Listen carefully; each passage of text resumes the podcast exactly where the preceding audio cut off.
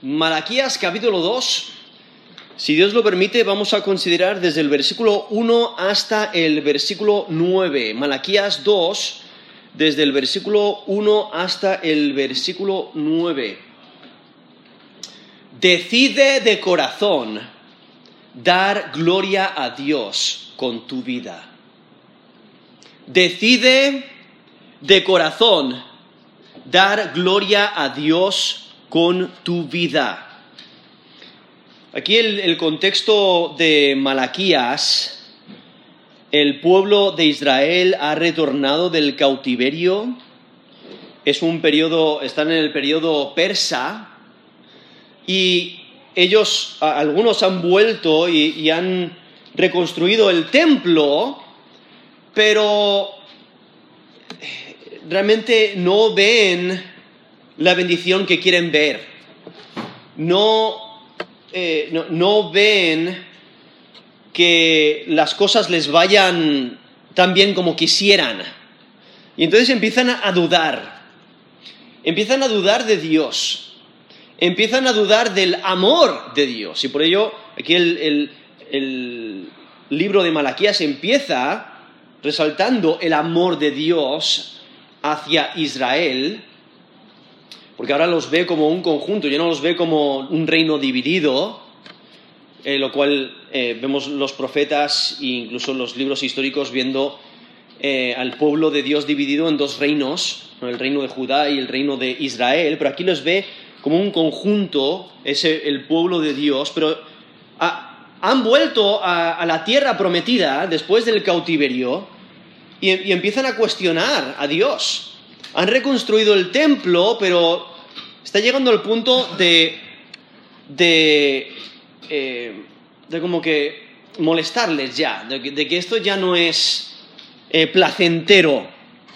Y por ello aquí eh, Malaquías le vemos durante este, este periodo de espera, durante este periodo donde el pueblo está bajo el dominio persa, el, sacrificio y el servicio en el templo se está volviendo una rutina. Hay poco entusiasmo, poco deseo de adorar. Y ya se están preguntando, ¿dónde está el Dios de nuestros padres? Este Dios tan poderoso que nos contaron nuestros padres. Y aún algunos que sobrevivieron el cautiverio están diciendo, ¿dónde está eh, este Dios majestuoso y entonces están considerando si realmente merece la pena servir a Yahweh con fidelidad. Y por ello el pueblo está mostrando un desprecio de Dios. Están olvidando sus prioridades. Están poniendo sus propios intereses, sus propias necesidades por encima de los de Dios. Y mientras el pueblo prospera, están dando las obras a Yahweh, el Dios verdadero. Están menospreciando a Dios. Están teniendo una actitud indiferente. Realmente no están cumpliendo el pacto.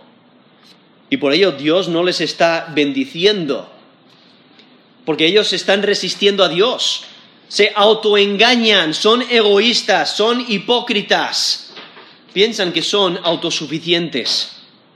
Y Malaquías les exhorta a arrepentirse de su pecado. Les recuerda que viene el día de juicio y al mismo tiempo viene el día de salvación. Yahweh es soberano.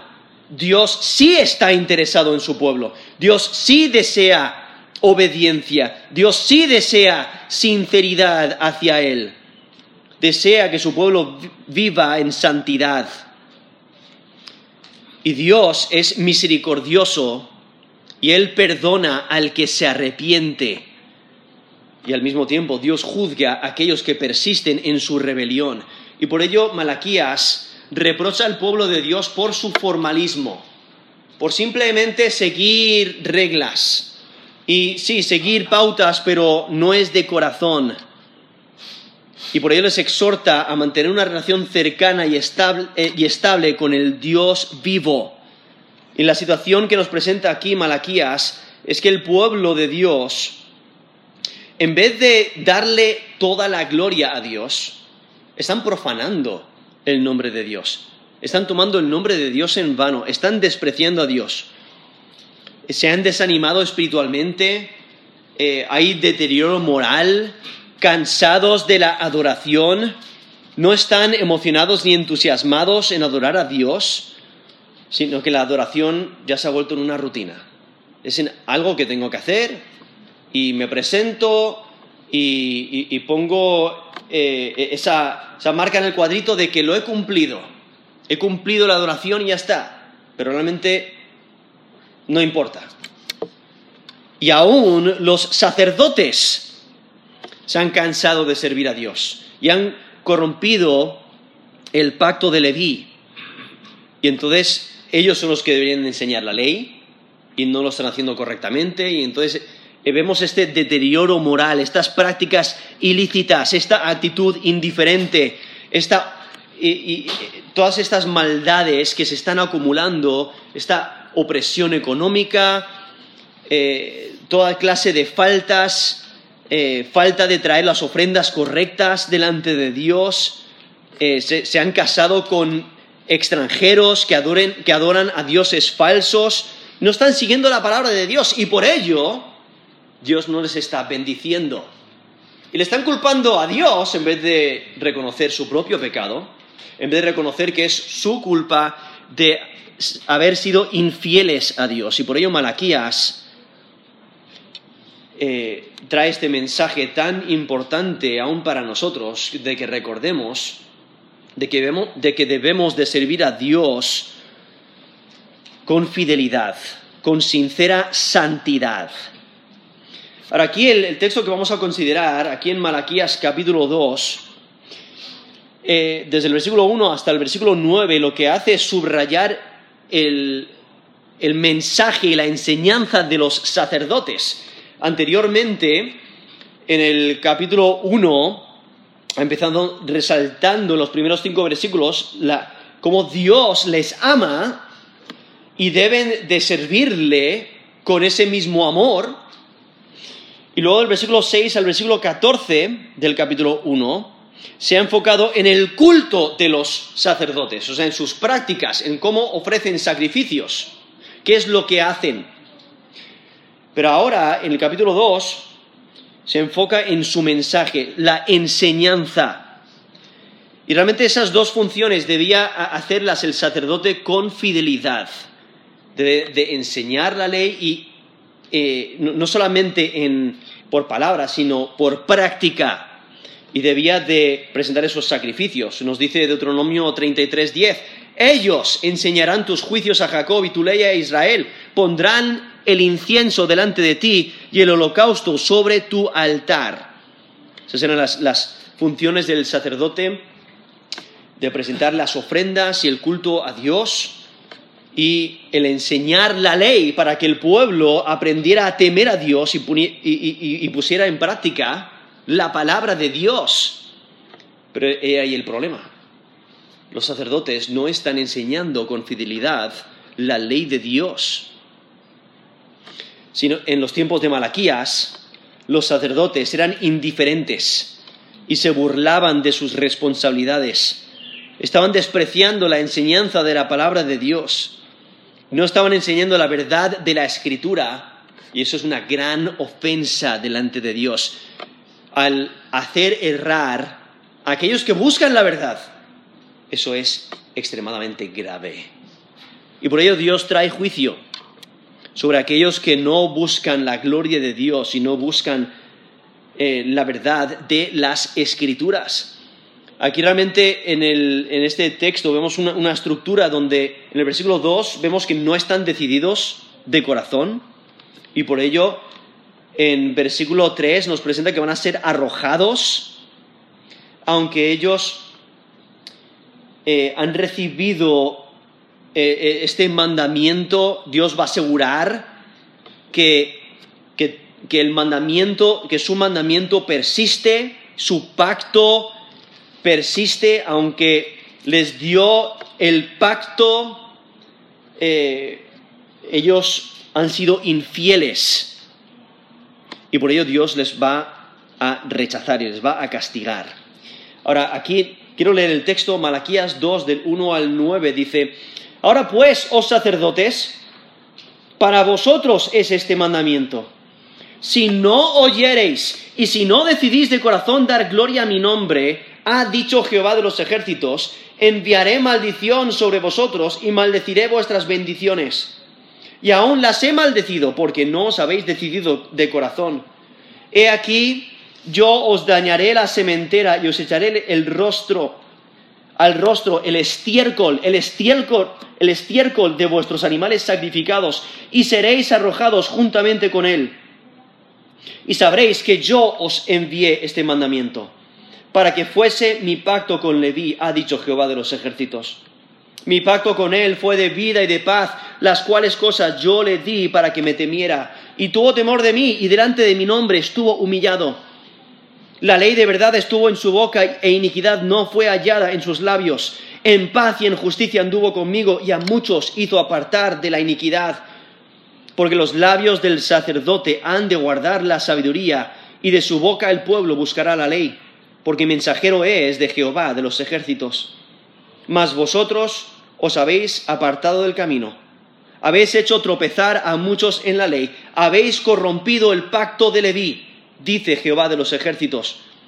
Por tanto, yo también os he hecho viles y bajos ante todo el pueblo, así como vosotros no habéis guardado mis caminos, y en la ley habéis hecho acepción de personas. Eso es eh, Malaquías capítulo 2 del 1 al 9. Aquí vemos esta palabra a los sacerdotes específicamente, pero aplica a, cualquiera que estudia y enseña la ley de Dios, que enseña la escritura, la importancia de hacerlo con fidelidad. Ahora aquí en versículo 2 dice, si no oyereis, ¿no? El mensaje nos, lo dice el versículo 1 que es para los sacerdotes que deben de escuchar este mandamiento, pero dice, si no oyereis, o sea, si no escuchan para entender y obedecer, dice, y si no decidís de corazón dar gloria a mi nombre, ha dicho Jehová de los ejércitos.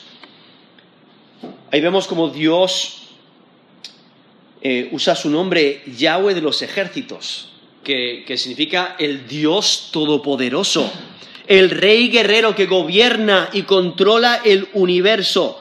O sea, eh, a Él es a quien debemos de temer, porque a Él es a quien servimos. Pero aquí vemos cómo les presenta este mensaje a los sacerdotes, este mandamiento para que escuchen, pero si notáis, se puede ver la estructura condicional, o sea, presenta la posibilidad de recibir la misericordia de Dios.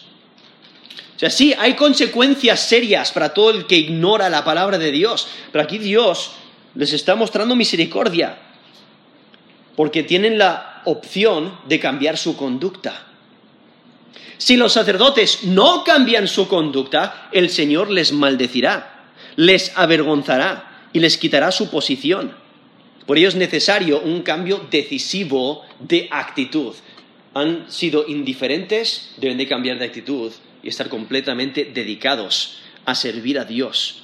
Han estado enseñando de una manera infiel la escritura, pues deben de cambiar. No debe ser una decisión decisiva de ser fieles en la enseñanza de la escritura. Es necesario un cambio decisivo.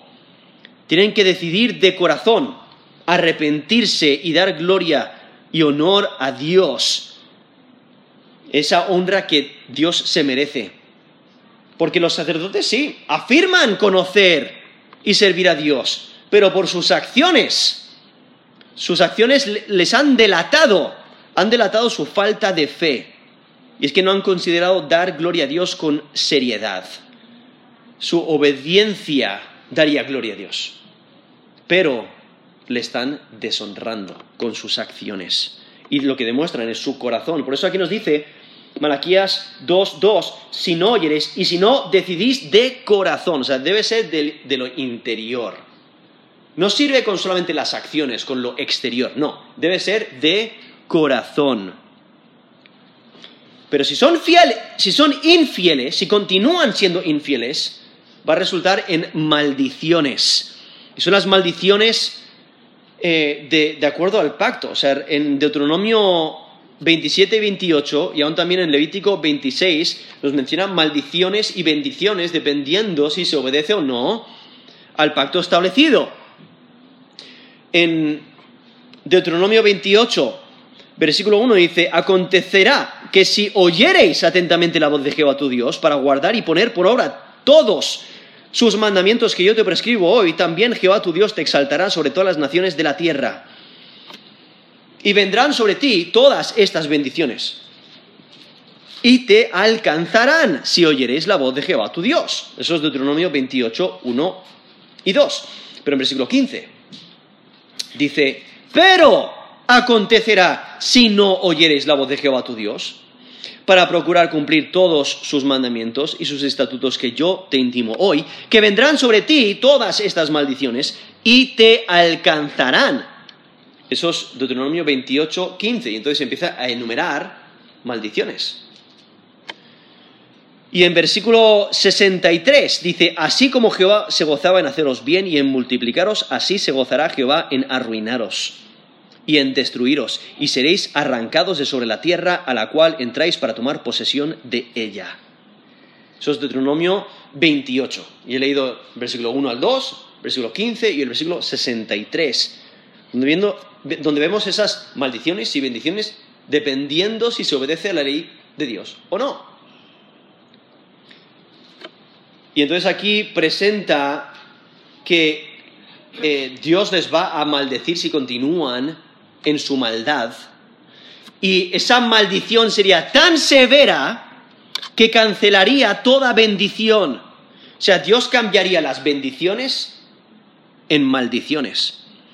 Y sus vidas estarían infestadas de problemas.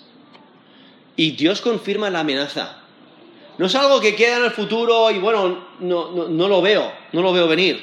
No, sino que ya está entre ellos. Por eso dice, en, al final del versículo 2 dice, y aún las he maldecido, porque no os habéis decidido de corazón. O sea, la falta de honrar a Dios resulta en deshonor para ellos mismos. Ellos reciben maldición, incluso ellos deseando honra, ¿qué es lo que reciben? Deshonra. Lo vemos ahí en versículo 9, donde dice, eso es Malaquías 2.9. Por tanto, yo también os he hecho viles y bajos ante todo el pueblo, así como vosotros no habéis guardado mis caminos y en la ley hacéis acepción de personas. O sea, por no haber cumplido la ley de Dios, por haber deshonrado a Dios, ellos también reciben deshonra de parte de Dios. Y reciben esa vergüenza que viene con esas maldiciones. Pero aquí vemos esas maldiciones por no obedecer. Y por eso nos dice aquí, si no oyereis y si no decidís de corazón dar gloria a mi nombre, ha dicho Jehová de los ejércitos, enviaré maldición sobre vosotros. Y maldeciré vuestras bendiciones, y aún las he maldecido, porque no os habéis decidido de corazón. Y entonces empieza a resaltar lo que eso significa, porque hay una doble amenaza, enviar maldición y aún maldecir las bendiciones. O sea, eh, eh, no, es solamente añadir maldición a esas bendiciones que ya tienes, sino que pierdes las bendiciones y eh, esas, esas bendiciones se cambian por maldiciones. Entonces, toda clase de problemas ocurren en tu vida. Pero aquí vemos como Dios sabe que no van a tomar en serio sus mandamientos y por eso empieza a resaltar ahora describiendo e, este, esta maldición, esto que viene, que es inminente y tan cierto que está de camino. Por eso añade la urgencia de, de, esta súplica, de que se arrepientan. Por eso dice versículo 3, He aquí, yo os dañaré la sementera y os echaré al rostro el estiércol, el estiércol de vuestros animales sacrificados, y seréis arrojados juntamente con él. Ahora, este término ahí sementera se refiere a la semilla. Entonces está hablando de la descendencia de los sacerdotes. Lo cual, la descendencia es muy importante para un, sacerdote eh, de Dios porque tenían que ser sacerdotes, para poder ser sacerdotes tenían que ser de la tribu de Leví y descendiente de Aarón. Entonces, la descendencia era muy importante. Pero aquí dice que Dios les va a dañar su descendencia. Y lo vemos a través de las escrituras. O sea, aquellos que son infieles impactan negativamente a su descendencia por su pecado. Vemos aún en Éxodo 20, versículo 5, hablando de la idolatría, dice, eh, no te inclinarás a ellas, ni las honrarás, porque yo soy Jehová tu Dios fuerte y celoso. Esto es Éxodo 25. Que visito la maldad de los padres sobre los hijos hasta la tercera y cuarta generación de los que me aborrecen. O sea, de aquellos que aborrecen a Dios y persisten en la idolatría, eh, ahí vemos que Dios visita la maldad de ellos durante varias generaciones, dice hasta la tercera y cuarta generación. O sea, los infieles impactan negativamente a su descendencia. Aún en, esos pasajes de maldiciones, como mencioné antes, Deuteronomio 28, dice, maldito, esto es versículo 18, Deuteronomio 18, 18, maldito el fruto de tu vientre. O sea, cuando no obedeces a Dios, Dios va a maldecir tu descendencia, el fruto de tu vientre, al igual que el resto de tus pertenencias, como dice el fruto de tu tierra, la cría de tus vacas y los rebaños de tus ovejas, etc. Saltando al versículo 32, Deuteronomio 28, 32. Tus hijos y tus hijas serán entregados a otro pueblo, y tus ojos lo verán y desfallecerán por ellos todo el día, y no habrá fuerza en tu mano. Entonces, tus hijos, tus hijas, o sea, tu descendencia va a sufrir por tu pecado. Y ahí se está refiriendo a cautiverio. En Deuteronomio 28, 41 dice, hijos e hijas engendrarás y no serán para ti porque irán en cautiverio. O en Deuteronomio 28, eh, 53, y comerás el fruto de tu vientre, la carne de tus hijos y tus hijas que Jehová tu Dios te dio en el sitio y en el apuro con que te angustiará tu enemigo. Eso es Deuteronomio 28, 53. O sea, llega el punto, la desesperación de, haber sido sitiados por el enemigo en una ciudad amurallada, donde vemos el, eh, eh, ese castigo, ese impacto negativo que tiene los infieles sobre su descendencia. Y aquí vemos, eso es exactamente lo que les va a acontecer. Porque aquí en versículo 3 dice, he aquí, yo os dañaré la sementera. O sea, eh, Dios va a maldecir aún su descendencia. Es que si no se arrepienten de su maldad, Dios les destituirá del sacerdocio a ellos y a sus descendientes, como hizo con Elí.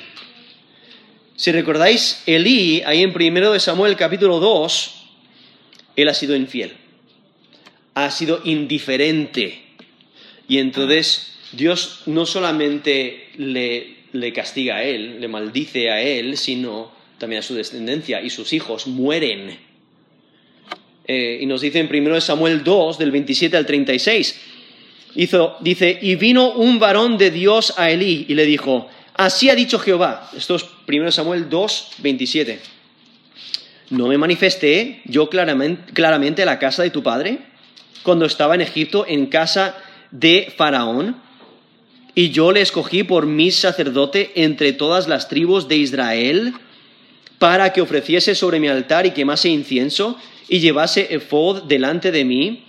Y di a la casa de tu padre todas las ofrendas de los hijos de Israel. ¿Por qué habéis hollado mis sacrificios y mis ofrendas que yo mandé ofrecer en el tabernáculo y has honrado a tus hijos más que a mí, engordándoos de lo principal de todas las ofrendas de mi pueblo Israel.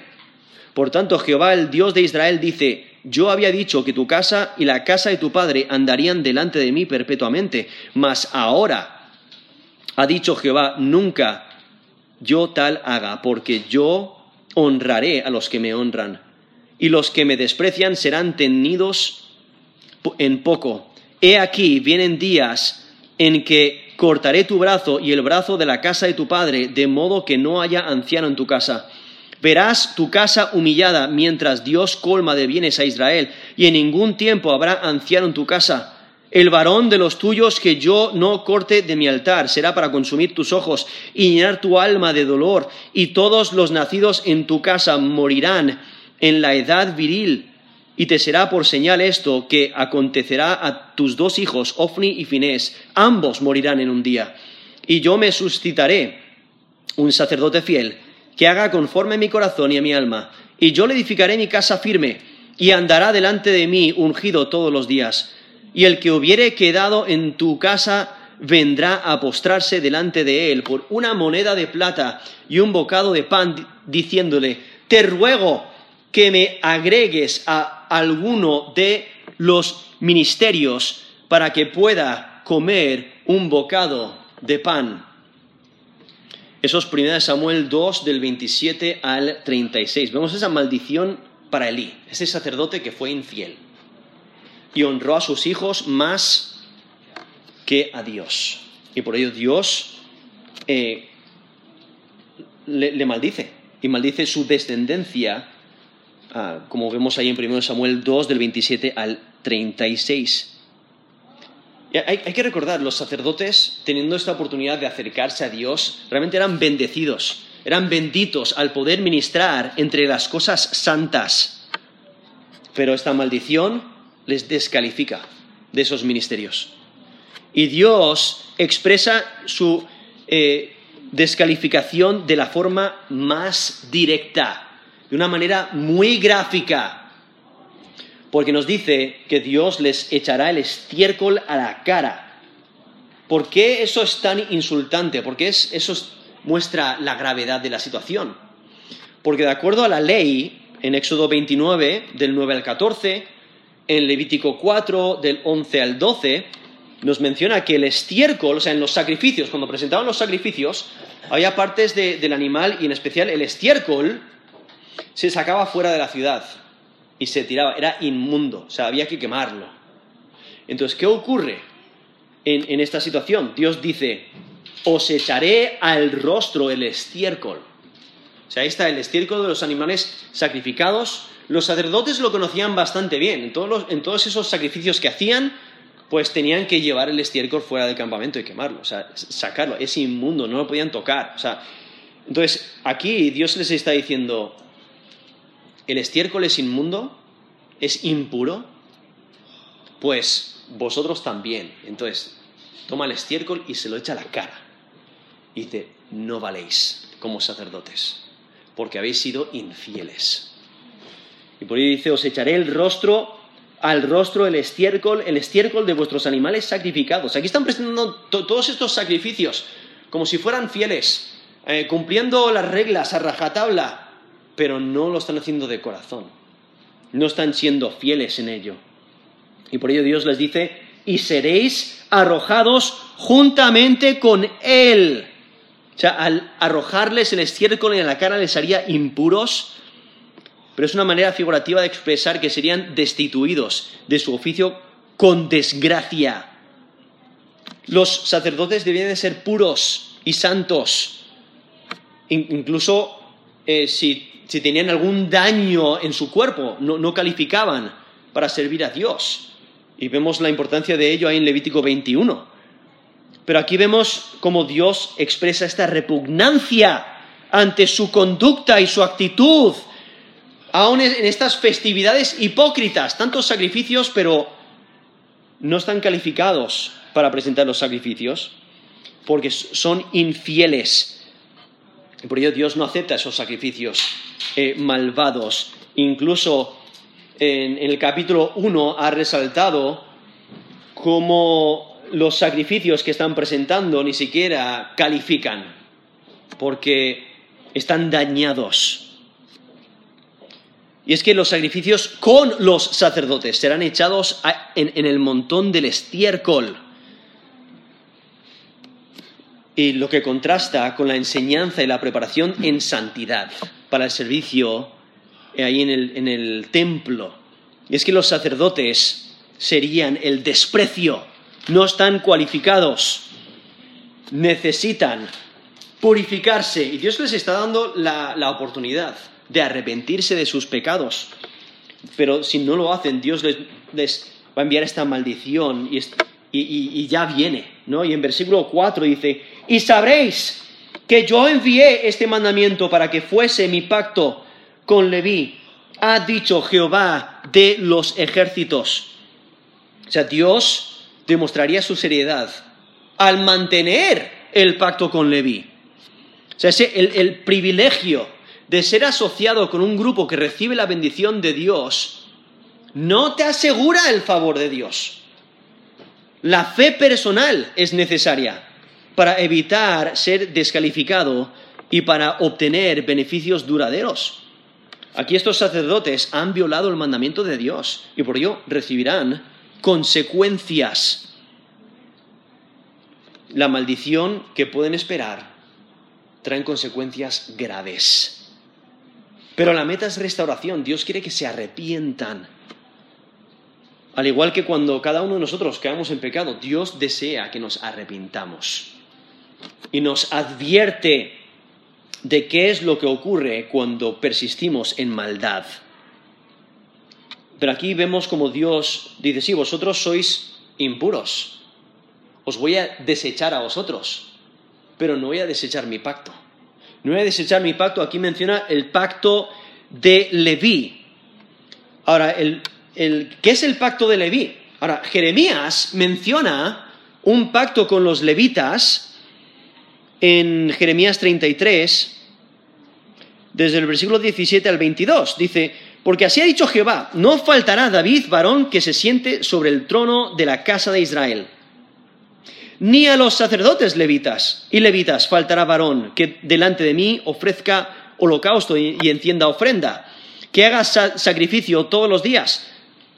Vino palabra de Jehová a Jeremías diciendo, así ha dicho Jehová, si pudierais invalidar mi pacto con el día y mi pacto con la noche, de tal manera que no haya día ni noche a su tiempo, podrá también invalidarse mi pacto con mi siervo David para que deje de tener hijo que reine sobre su trono, y mi pacto con los levitas y sacerdotes, mis ministros. Como no puede ser contado el ejército del cielo, ni la arena del mar se puede medir, así multiplicaré la descendencia de David mi siervo y los levitas que me sirven. Eso es Jeremías 33, del 17 al 22. Vemos donde está mencionado ese pacto duradero con David, con el rey David y su descendencia pero también menciona este pacto con los levitas. Ahora, es cierto que en el Antiguo Testamento eh, hace diferencia muchas veces entre los levitas y los sacerdotes. Como mencioné antes, los sacerdotes venían de la tribu de los levitas, pero no todos los levitas eran sacerdotes. Los únicos que eran sacerdotes eran los descendientes de Aarón. Y por ello vemos eh, diferencias como por ejemplo en 2 Crónicas 30, versículo 21, menciona los levitas y los sacerdotes. Porque los sacerdotes eran descendientes de Aarón. Nos lo menciona Éxodo 29, 9. Dice, le ceñirás el cinto a Aarón y a sus hijos, y les atarás las tiaras y tendrán el sacerdocio por derecho perpetuo. Así consagrarás a Aarón y a sus hijos. Los demás levitas tienen funciones en el servicio a Dios, en el, tabernáculo y el templo también, pero eran diferentes.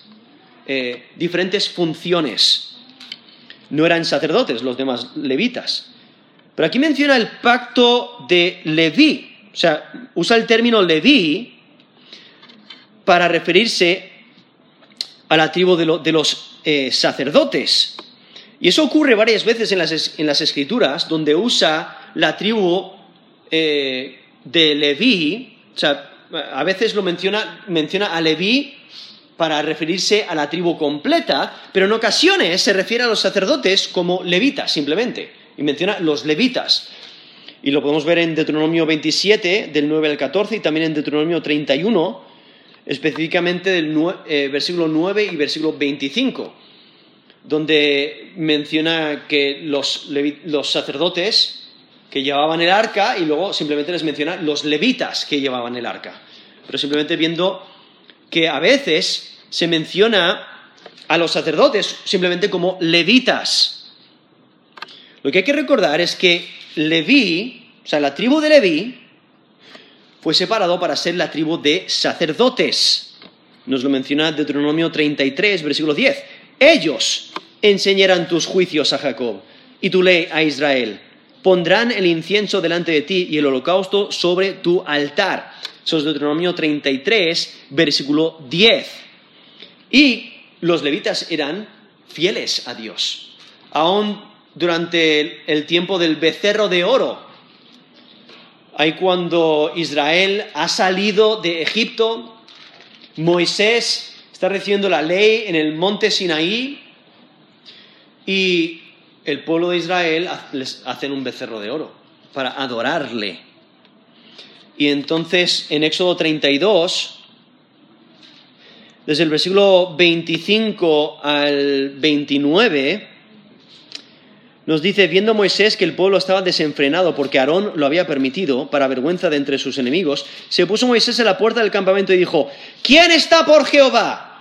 Júntese conmigo. Y se juntaron con él todos los hijos de Leví. Vemos la, fidelidad de Leví. Entonces vemos, eh, esta tribu ha sido fiel, es la tribu de los sacerdotes y Dios hace un pacto con ellos. posiblemente en conexión con el pacto con Finés, que es eh, el nieto de Aarón, donde en números 25, números 25 del 1 al 13, nos dice, moraba Israel en Sittim y el pueblo empezó a fornicar con las hijas de Moab, las cuales invitaban al pueblo a los sacrificios de sus dioses, y el pueblo comió y se inclinó a sus dioses. Así acudió el pueblo a Baal peor, y el furor de Jehová se encendió contra Israel. Y Jehová dijo a Moisés, toma a todos los príncipes del pueblo y ahórcalos ante Jehová delante del sol, y el ardor de la ira de Jehová se apartará de Israel. Entonces Moisés dijo a los jueces de Israel, matad cada uno a aquellos de los, de, los vuestros que se han juntado con Baal peor. Y aquí, y he aquí, un varón de los hijos de Israel vino y, lo, y trajo una madianita a sus hermanos a ojos de Moisés y de toda la congregación de los hijos de Israel, mientras lloraban ellos a la puerta del tabernáculo de reunión. Y lo vio Finés, hijo de Eleazar, hijo del sacerdote Aarón, y se levantó en medio de la congregación y tomó una lanza en su mano y fue tras el varón de Israel a la tienda y los alanceó a ambos, al varón de Israel y a la mujer por su vientre, y cesó la mortandad de los hijos de Israel y murieron de aquella mortandad veinticuatro mil. Entonces Jehová habló a Moisés diciendo, Finés, hijo de Eleazar, hijo del sacerdote Aarón, ha hecho apartar mi furor de los hijos de Israel, llevando de celo entre ellos, por lo cual yo no he consumido en mi celo a los hijos de Israel. Por tanto, diles, he aquí, yo establezco mi pacto de paz con él. Estos números 25, versículo 12. Establezco mi pacto de paz con él y tendrá él y su descendencia después de él el pacto del sacerdocio perpetuo, por cuanto tuvo celo por su Dios e hizo expiación por los hijos de Israel. Esos números 25 he leído desde el versículo 1 al versículo 13. Sé que ha sido un texto largo, pero viendo e-, esa historia tan importante donde Finés demuestra su carácter celoso eh, a favor del nombre de Dios y por ello recibe este pacto, pacto de paz. Volviendo aquí a, Malaquías, por ello nos dice aquí versículo 4, y sabéis que yo envié este mandamiento para que fuese mi pacto con Leví, con esta tribu sacerdotal, y posiblemente eh, esta conexión con, con Finés, este pacto que Dios hace con él, ha dicho Jehová de los ejércitos, mi pacto con él fue de vida y de paz, las cuales cosas yo le di para que me temiera y tuvo temor de mí. Delante de mi nombre estuvo humillado. La ley de verdad estuvo en su boca y, e iniquidad no fue hallada en sus labios. En paz y en justicia anduvo conmigo y a muchos hizo apartar de la iniquidad. Y entonces vemos aquí a, a representante de todos los levitas, que recibió la vida y la paz por ser celoso a favor en nombre de Yahweh y Dios provee vida, una vida bendecida, un estado de paz. Dios promete una relación permanente y, una, relación eh, estable con, con Él y bienestar por su gracia. Y es que los sacerdotes que servían delante de Yahweh debían de permanecer en temor y reverencia. Y por ello aquí eh, presenta esta, eh, este carácter que reflejó Finés y aún los sacerdotes, eh, los primeros sacerdotes, esta fidelidad, este temor hacia Dios. Por eso nos dice, mi pacto con él fue de vida y de paz, las cuales cosas yo le di para que me temiera. O sea, ese era el propósito y eso es lo que debía reflejar el sacerdote, temor de Dios. Y por eso dice, y tuvo temor de mí y delante de mi nombre estuvo humillado. Y entonces en versículo 6 y 7 muestra la función didáctica de los sacerdotes. Porque ese temor hacia Dios motiva la obediencia moral, pero también el cumplimiento de las funciones dentro de la comunidad de fe. Y, y los sacerdotes, al ser maestros de la ley, representaban a Dios delante del pueblo y debían de, enseñar la ley de Dios con fidelidad. Porque ellos recibieron la ley y debían de, comunicarlo. Eh, los sacerdotes, a los sacerdotes se les encomendó la ley que debían de enseñar al pueblo para equiparles a vivir en rectitud. En Deuteronomio 31, del 9 al 13, dice, y escribió Moisés esta ley y la dio a los sacerdotes, hijos de Leví, que llevaban el arca del pacto de Jehová y a todos los ancianos de Israel. Y les mandó Moisés diciendo, al fin de cada siete años, en el año de remisión, en la fiesta de los tabernáculos, cada, eh, cuando viniere todo Israel a presentarse delante de Jehová tu Dios, en el lugar que él escogiere, leerás esta ley delante de todo Israel a oídos de ellos. Harás congregar al pueblo, varones y mujeres, niños y tus extranjeros que estuvieren en tus ciudades, para que oigan y aprendan y teman a Jehová vuestro Dios, y cuiden de cumplir todas las palabras de esta ley. Y los hijos de ellos que no supieron, oigan y aprendan a temer a Jehová vuestro Dios todos los días que viviereis sobre la tierra donde vais, pasando el Jordán para tomar posesión de ella. Eso es Deuteronomio 31 del 9 al 13. Entonces los sacerdotes reciben la ley y tienen la responsabilidad de enseñar y comunicar esa ley para que el pueblo también tema, tema a Dios y camine de acuerdo a la ley de Dios. El problema que durante el tiempo de Malaquías los sacerdotes no lo estaban haciendo con fidelidad. Un buen ejemplo es Esdras. Si recordáis Esdras, Esdras 7:10 dice, Esdras había preparado su corazón para inquirir la ley de Jehová, para cumplirla y para enseñar en Israel sus estatutos y decretos. O sea, él estudió la ley para conocerla en detalle, la puso en práctica y la enseñó a otros, para que otros temieran a Dios también. Y es que debían de andar en armonía con Dios en obediencia. Por ello aquí dice, la ley de verdad, esto es Malaquías 2.6, la ley de verdad estuvo en su boca, e iniquidad no fue hallada en sus labios, en paz, en justicia anduvo conmigo y a muchos hizo apartar de la iniquidad. Un, sacerdote fiel, como por ejemplo Finés, o los sacerdotes eh, levites que habían sido fieles al principio, comunicaban la, ley con fidelidad y por ello apartaron a muchos de la iniquidad y vivían en armonía con Dios, en obediencia. Porque aquellos que comunican la palabra de Dios deben de ser fieles, fieles guías de la verdad. Pero cualquiera que no comunica la verdad con fidelidad, lo que hace es fomentar la maldad.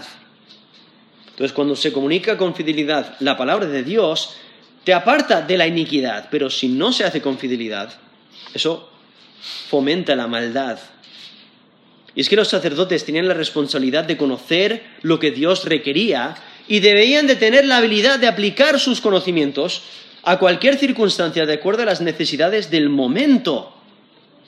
Y por ello el pueblo podía ir a los sacerdotes, aquellos que comunicaban la palabra de Dios, ir con sus dudas, con sus circunstancias, y los sacerdotes debían de comunicar con fidelidad la ley de Dios, aplicarla a sus vidas para que vivieran de una manera que es agradable delante de Dios. Por eso nos dice, versículo 7, porque los labios del sacerdote han de guardar la sabiduría, y de su boca el pueblo buscará la ley, porque mensajero es de Jehová de los ejércitos.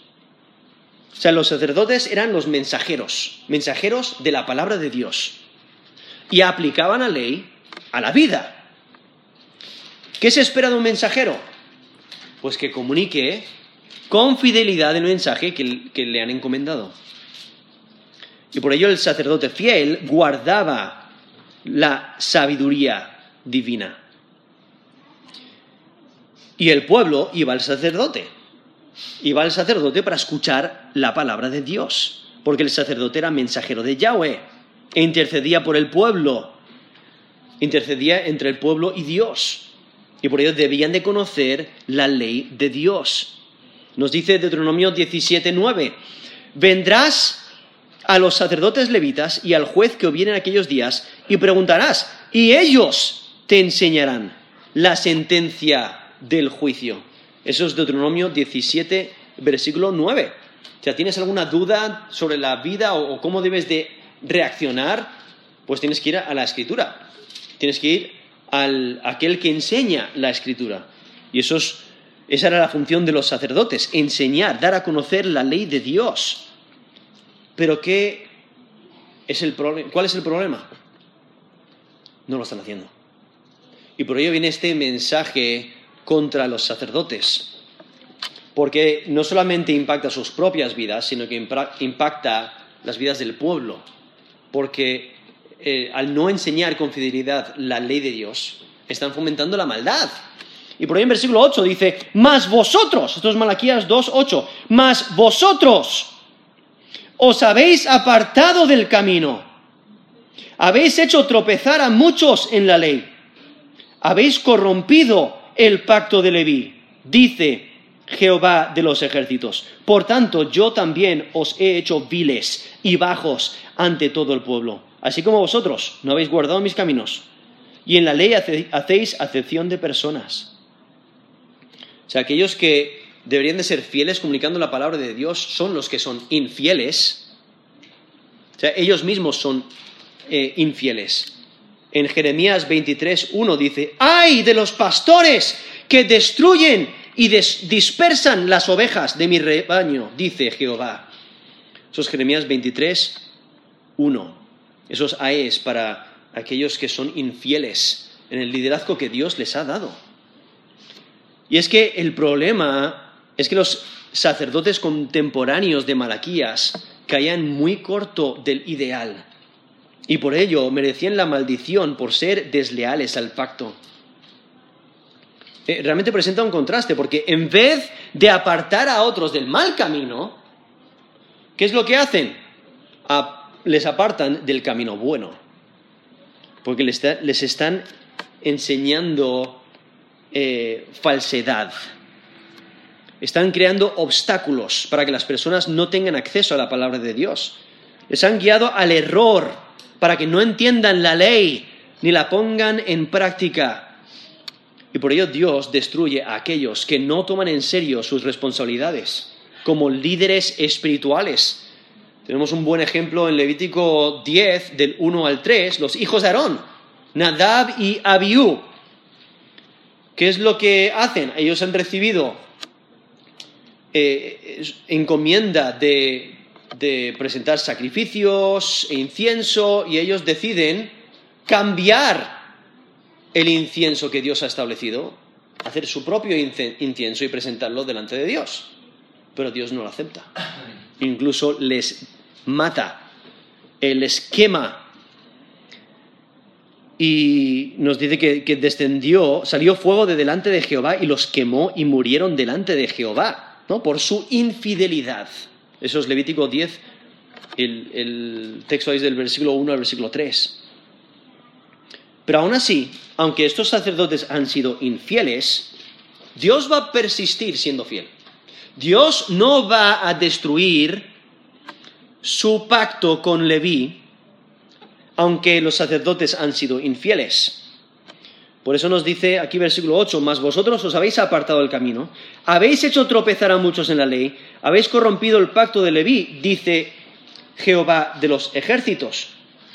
O sea, lo han, lo han corrompido, pero Dios no lo va a destruir. No va a destruir ese pacto, sino que va a permanecer. Como nos dijo allí en Jeremías 33, del 17 al 18. Porque así ha dicho Jehová, no faltará David varón que se siente sobre el trono de la casa de Israel, ni a los sacerdotes y levitas faltará varón que delante de mí ofrezca holocausto y encienda ofrenda y que haga sacrificio todos los días. Eso es Jeremías 33, del 17 al 18. Dios cumple su palabra. Pero ¿qué es lo que hace? Les castiga, les maldice por su maldad. Y por ahí en versículo 9, esto es Malaquías 2.9, dice, Por tanto yo también os he hecho viles y bajos ante todo el pueblo, así como vosotros no habéis guardado mis caminos y en la ley hacéis acepción de personas. O sea, ellos en vez de hacer lo que es recto, han hecho lo malo. En vez de juzgar con justicia, han juzgado con injusticia. En vez de enseñar la ley de Dios, han enseñado el error. En vez de ser eh, sacerdotes fieles, han sido infieles. y vemos que su desprecio hacia Dios no solamente les hace despreciables a Dios, sino también al pueblo. Ellos buscaban el favor del pueblo al corromper la ley. E, ¿Por, qué hacen acepción de personas? Pues posiblemente porque están recibiendo sobornos o porque están, eh, eh, em, están dando prioridad a gente poderosa o eh, gente que tiene muchos amigos, muchas conexiones, ¿no? Están, están haciendo acepción de personas en vez de cumplir la ley de Dios. Están buscando el favor del pueblo de Dios, pero Dios se lo cambia. En vez de recibir favor del pueblo, vemos que les ha hecho viles y bajos ante, ante todo el pueblo. Y es porque han dejado al lado la palabra de Dios. No han caminado en el camino recto, están usando su posición para su ventaja. Están, están mostrando favoritismo y por ello no alcanzan los beneficios que esperan. Dios les quita el respeto que tanto anhelaban. Dios les quita la influencia que tenían. Dios les castiga conforme a su obra. Y Dios les maldice. O sea, ¿qué ocurre cuando un profesor de lengua se aburre. Se aburre de siempre enseñar lo mismo. Otra vez. Otra vez enseñar a estos niños el, alfabeto, la gramática, eh, la pronunciación de palabras. Mira, este año eh, vamos a hacerlo un poquito más divertido, ¿no? Voy a cambiar el alfabeto. Voy a cambiar la pronunciación. Voy a, voy a cambiar la gramática. Voy a cambiar todo sobre la lengua. ¿Qué se va, o sea, qué se haría con un profesor así? Rápidamente se encontraría en la calle. Le echarían, no vales, porque lo que has comunicado es incorrecto, es erróneo. Y no tienes la actitud correcta, no tienes el corazón correcto para enseñar a estos niños. ¿Qué, qué es lo que le ocurriría? Le rechazan, le echan fuera. Y eso es exactamente lo que ocurre a aquellos que no comunican con fidelidad la escritura. Pero también aplica a cada uno de nosotros en nuestra necesidad de ser fieles a Dios, de, de no ser indiferentes ante el estudio y la enseñanza de la Escritura. Por ello debes de decidir de corazón dar gloria a Dios con tu vida. Porque muchas veces buscamos nuestra propia gloria, como estos sacerdotes. Muchas veces eh, rechazamos eh, la ley de Dios porque no nos conviene. Muchas veces buscamos satisfacer nuestros propios deseos o persistimos en nuestro pecado, descuidamos nuestra relación con Dios y buscamos la aprobación del hombre. Muchas veces tememos más al hombre que a Dios y no reflejamos el temor de Dios en nuestras vidas. No guardamos la palabra de Dios. Estamos dispuestos a desobedecer a Dios para conseguir nuestras metas, para conseguir nuestros deseos y abandonamos la palabra de Dios. Y luego no queremos arrepentirnos de nuestros pecados. Y corrompemos a los de nuestro alrededor. Influimos a los demás para mal. Y dejamos que los malos nos influyan para mal. Y no nos humillamos delante de Dios, sino que buscamos la maldad y enseñamos a otros a hacer la maldad y hacemos tropezar a otros. Pero aquí vemos como Dios maldice al que no está dedicado a Él de corazón. Dios rechaza al que le rechaza. Dios juzga a cada uno conforme a su obra. Dios castiga al que merece castigo. Dios desea fidelidad, Dios desea que le temas, Dios desea rectitud, Dios desea que le busques, que camines en el camino recto y que vivas en el temor de Él. Dios desea que reflejes el temor de Dios en toda área de tu vida. Dios humilla al soberbio y Dios juzga con rectitud. Así que asegúrate de guardar con fidelidad la escritura. Decide de corazón dar gloria a Dios con tu vida.